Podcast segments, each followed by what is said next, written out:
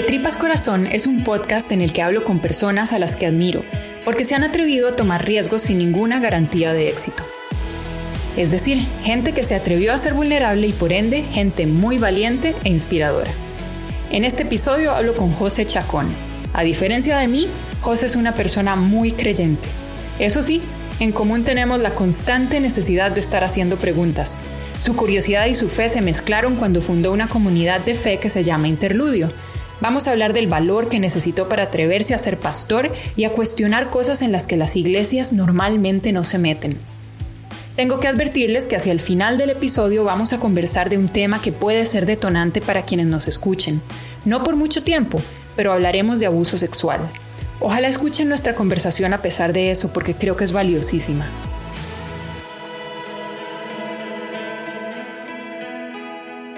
Bueno, José, muchísimas gracias por haber accedido a tener esta conversación. Para mí va a ser un reto especialmente grande el evitar hablar del meollo del asunto de tu vida, que es la religión un poco o mucho, la existencia de Dios, la Biblia, etcétera, porque es un tema súper interesante. Pero en realidad no es por eso que yo estoy acá. Tu experiencia de vida, lo que vos has hecho, en lo que has invertido estos años que has estado vivo, me parece que ha sido un ejercicio constante de vulnerabilidad ¿Vos estarías de acuerdo con eso? Sí, yo pienso que de forma voluntaria, pero también muy circunstancial, eh, he tenido que y he querido decir, eh, voy a salir a, a, unas zonas desconocidas, pero que quiero explorar y que quiero vivir sobre todo por una curiosidad innata de no estar en, en, las zonas donde todas las respuestas ya están dadas. Y donde todas las respuestas están dadas es la zona más insegura para mí, en mi vida, porque es donde no puedo pensar y donde no puedo ser yo. Y de hecho es la zona más violenta, porque eh, cercena lo que es vital, la, la, duda es vital. Y por eso cuando vos decís voy a evitar y vamos a intentar evitar hablar de la fe o de, o de Dios y todo eso, para mí esa zona yo voluntariamente decido caminar en un signo de pregunta enorme. Pero es justamente ahí donde la religión se vuelve violenta porque no permite la duda. ¿Y por qué no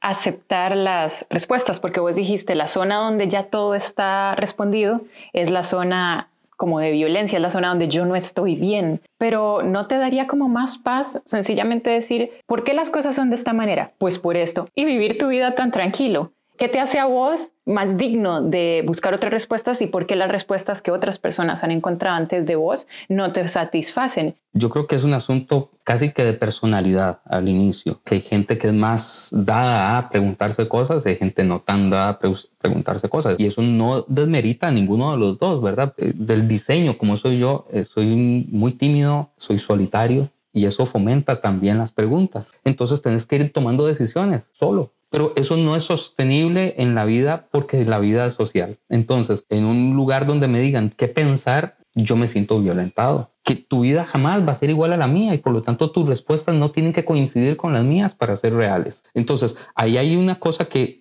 a, las instituciones, tanto políticas o eh, ideológicas o religiosas, les da pánico. Les da pánico creer que tus respuestas no tienen que ser iguales a las mías para ser reales.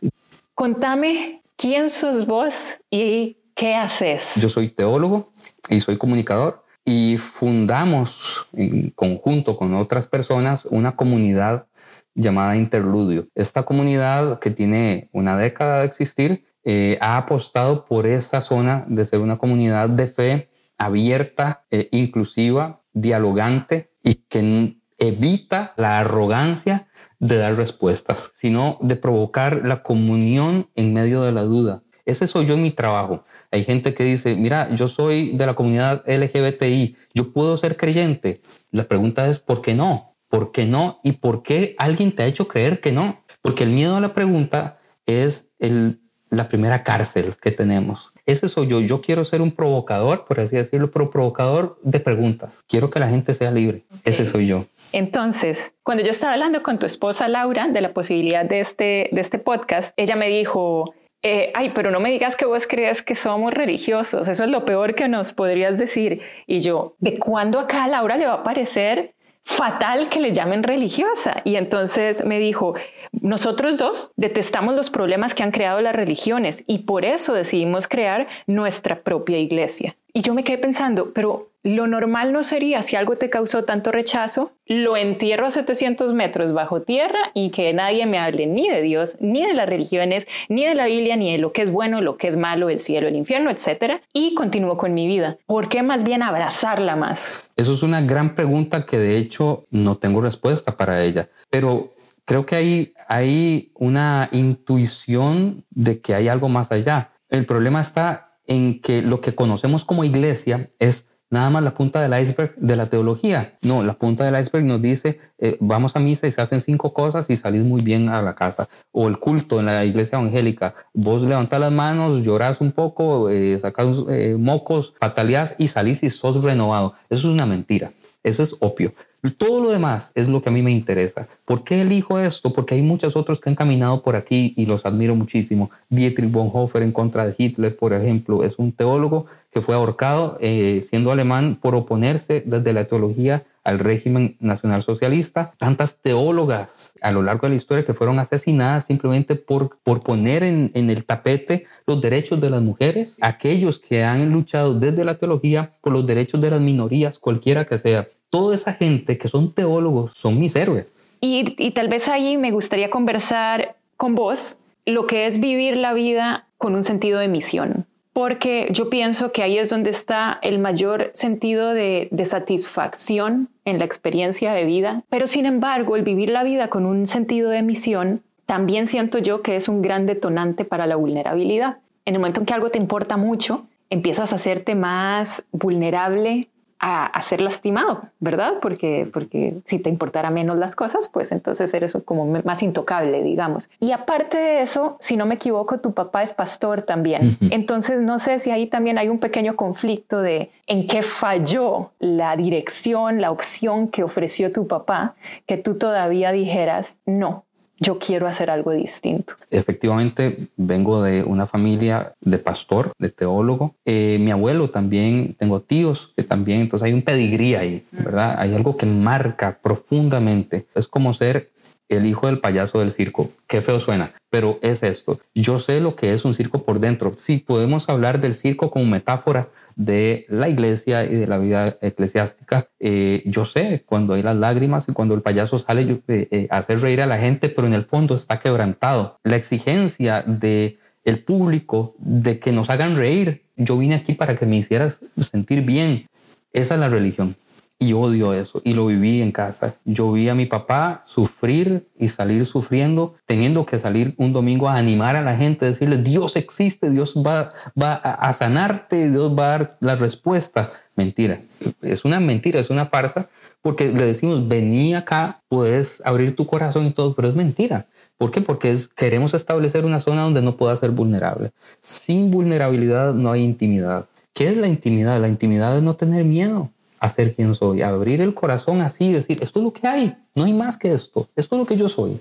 Entonces, lo enraizo en una parte biográfica, yo viví lo que no es, todo lo que no es y todo lo que no quiero. La violencia de la exigencia de la religión sobre una familia de religiosos. ¿Cómo es posible que el hijo del pastor fume marihuana? Yo.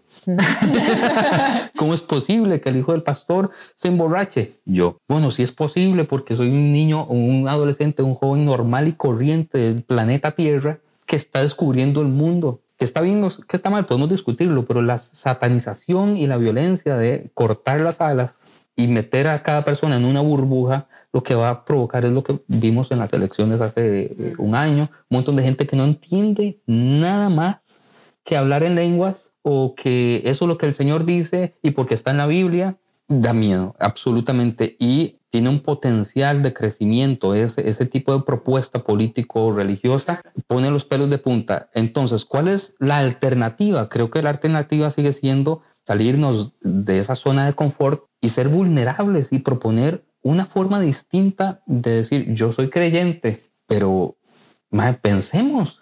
Eso provocó que yo decidiera ponerle el pecho a qué dirán. Primero, ¿quiénes? Mi familia. Y luego fundando una comunidad que diga abiertamente, aquí las personas son iguales todas, sea creyente o no. De hecho, tenemos una frase que dice, usted puede pertenecer antes de creer. Y en la última etapa, eh, no solamente la parte ecuménica y todo eso, sino la parte de las minorías, la defensa de las minorías. Porque eh, ahí sí nos dieron mucho palo y nos están dando mucho, mucho palo.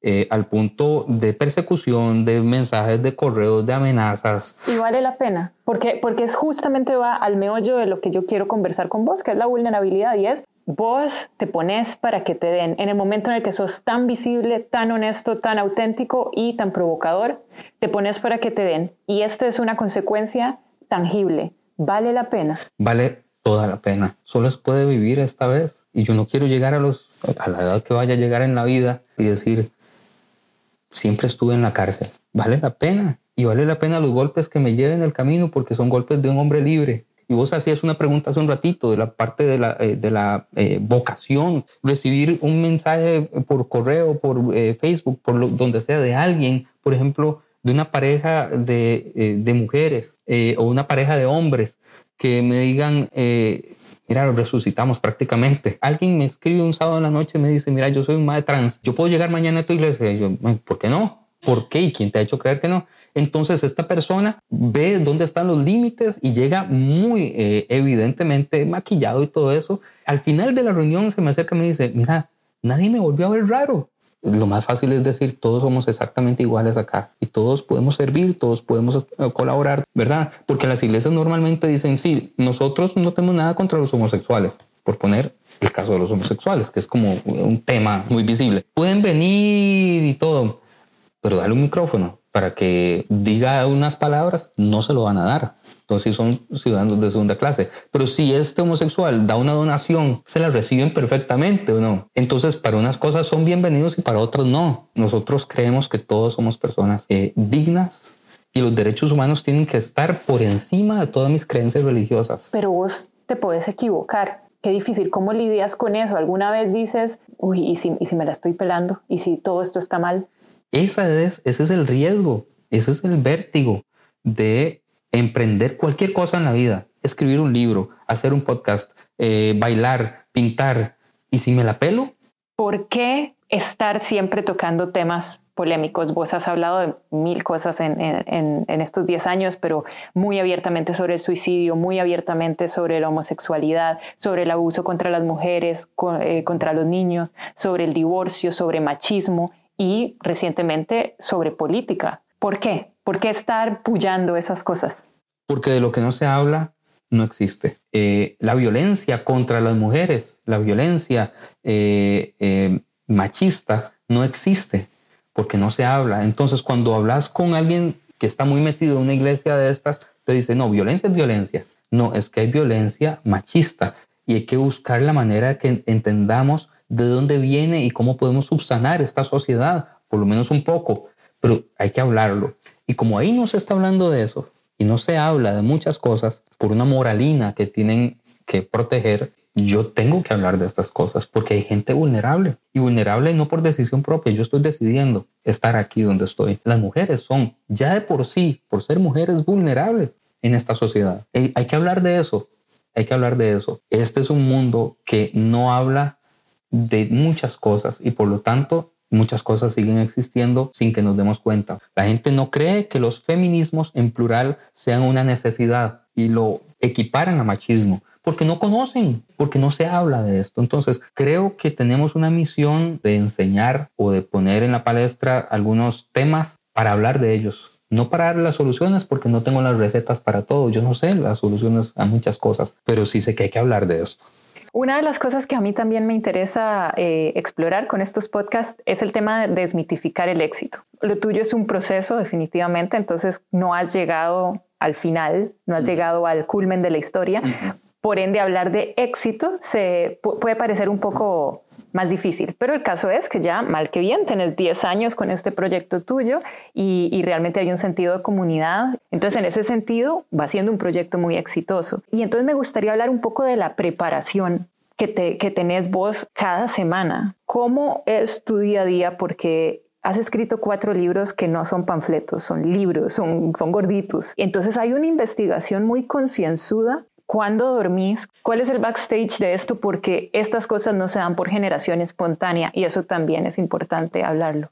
Ah, es una pregunta muy, bonita, la verdad. Y digo que es bonita porque tampoco hablamos mucho de esta parte. yo tomo para cada charla mínimo necesito dedicar unas 40 horas de trabajo. Entonces no se hacen en la semana previa, probablemente va incubándose, pero muchas otras horas que no necesariamente las dediqué para esa charla, pero que leí, investigué, porque son temas que están ahí y, y puede ser que tenga añalales de estar leyendo sobre un tema y diga, ya llegó el momento de hablar de esto. Entonces sí, me da mucho miedo subirme a decir una estupidez, porque hay gente que me va a creer, aunque yo diga que no me crean, y va a tomar decisiones personales, familiares, económicas, lo que sea, por eso. También me da mucho miedo subirme a hablar allí bateando a sabiendas de que ahí al frente hay gente que sabe mucho más que yo de estos temas. Tú, por ejemplo, yo hablé del suicidio la semana antepasada, si no me equivoco. Lo normal en una iglesia sería decir el suicidio es pecado, no lo hagas. Yo dije, yo no voy a decir si esto es pecado o no es pecado. Si usted quiere saber qué pienso yo, hable conmigo en privado y yo lo voy a decir. Pero en público yo no voy a decir si esto es pecado o no es pecado y a poner a la gente entonces en la tesitura de entonces mi tío que se quitó la vida está quemándose en el infierno y trae sufrimiento y condena. O gente que está pensando en este momento, está en un proceso depresivo y está pensando, ideando traer culpabilidad más allá de lo que están viviendo. Porque la religión trabaja con la culpa, crea problemas y te dice solo yo puedo solucionarte. Por eso dependes de mí. Te creo los pecados, me los invento muchos y solo yo te los puedo perdonar. Entonces vení. Si pudiera resumir cómo yo eh, me siento aquí en ese escritorio a, a ver cómo armo un, un, un, discurso, una charla, es cómo puedo hacer que la gente sea libre. Y sí, Obviamente, vos ves ahí tengo eh, unos cuantos libros porque estoy trabajando en una. Eh, un problema, digamos, de los abogados, por poner, y no tengo nada contra los abogados, es que solo te pueden hablar de leyes. Probablemente no leen más que eso. Un problema de los periodistas es que no leen en absoluto. Este, un problema de los líderes religiosos es que solo leen cosas cristianas, porque no leemos lo que excede mi campo de trabajo. ¿Cómo creas un criterio?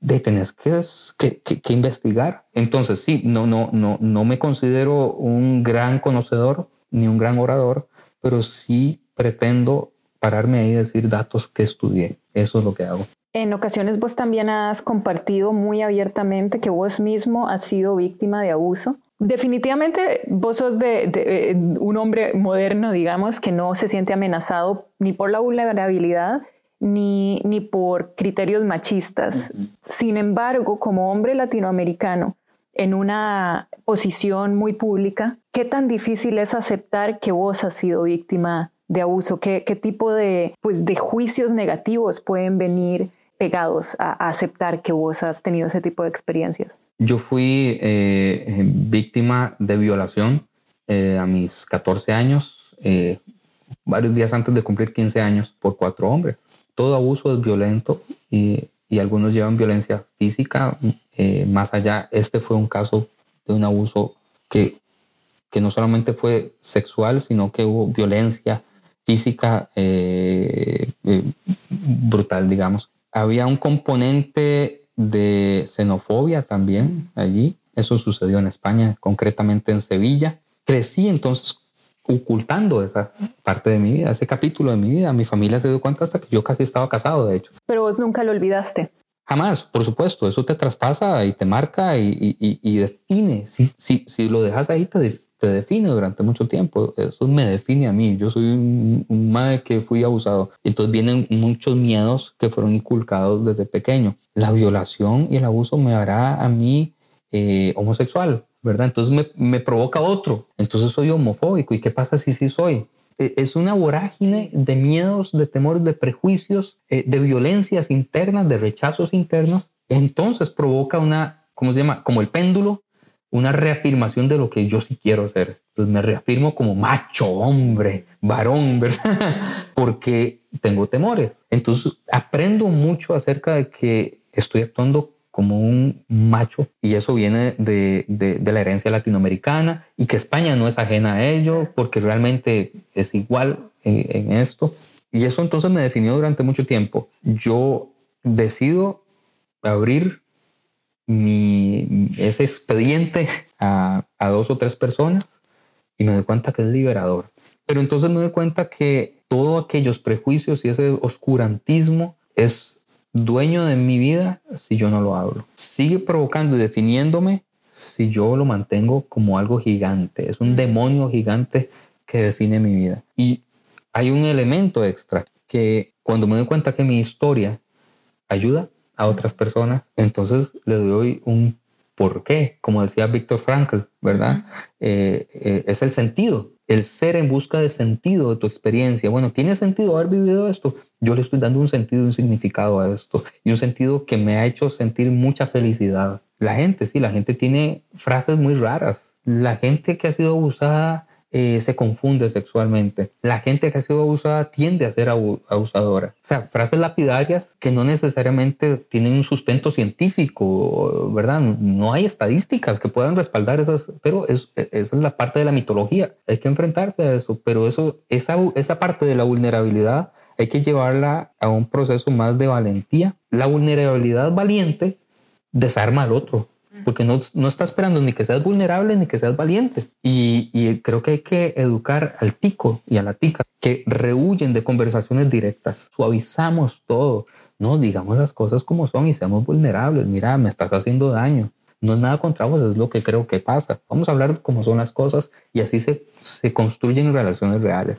Ya estamos llegando al fin del podcast y logré no caer en la tentación de empezar a analizar la existencia de Dios o, la necesidad de las religiones, aunque eh, sí me parece que me has convencido completamente de la necesidad de lugares donde se fomente el pensamiento crítico incluso usando como plataforma la fe. Para terminar, José, ¿hasta cuándo va a durar este proyecto eh, para una persona que vive con vocación y con misión? ¿Hasta dónde vas a llevar esto? Yo me quiero morir haciendo esto. Si cuando yo ya no esté, hay gente que quiere tomar la misión y hacerlo mejor que yo. Para mí sería la realización. Vos hablabas de éxito. Para mí éxito se enraiza en, en la etimología de la palabra. Es éxito, es salir es ser libre. Y yo ya soy muy exitoso porque me siento libre. Muchísimas gracias, José. Con mucho gusto. Me inspira, de verdad, el valor de José de cuestionar y seguir haciendo preguntas.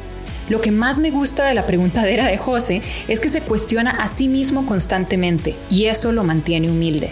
Por ejemplo, a pesar de ser creyente, no le molesta en lo más mínimo que yo le cuestione su fe. Me quedo con sus palabras, solo se puede vivir una vez y no quiero llegar al final de mi vida y darme cuenta de que siempre estuve en la cárcel. Valen la pena los golpes que me lleve porque fueron golpes de un hombre libre. Gracias por escuchar de Tripas Corazón. Ojalá hayan disfrutado este episodio.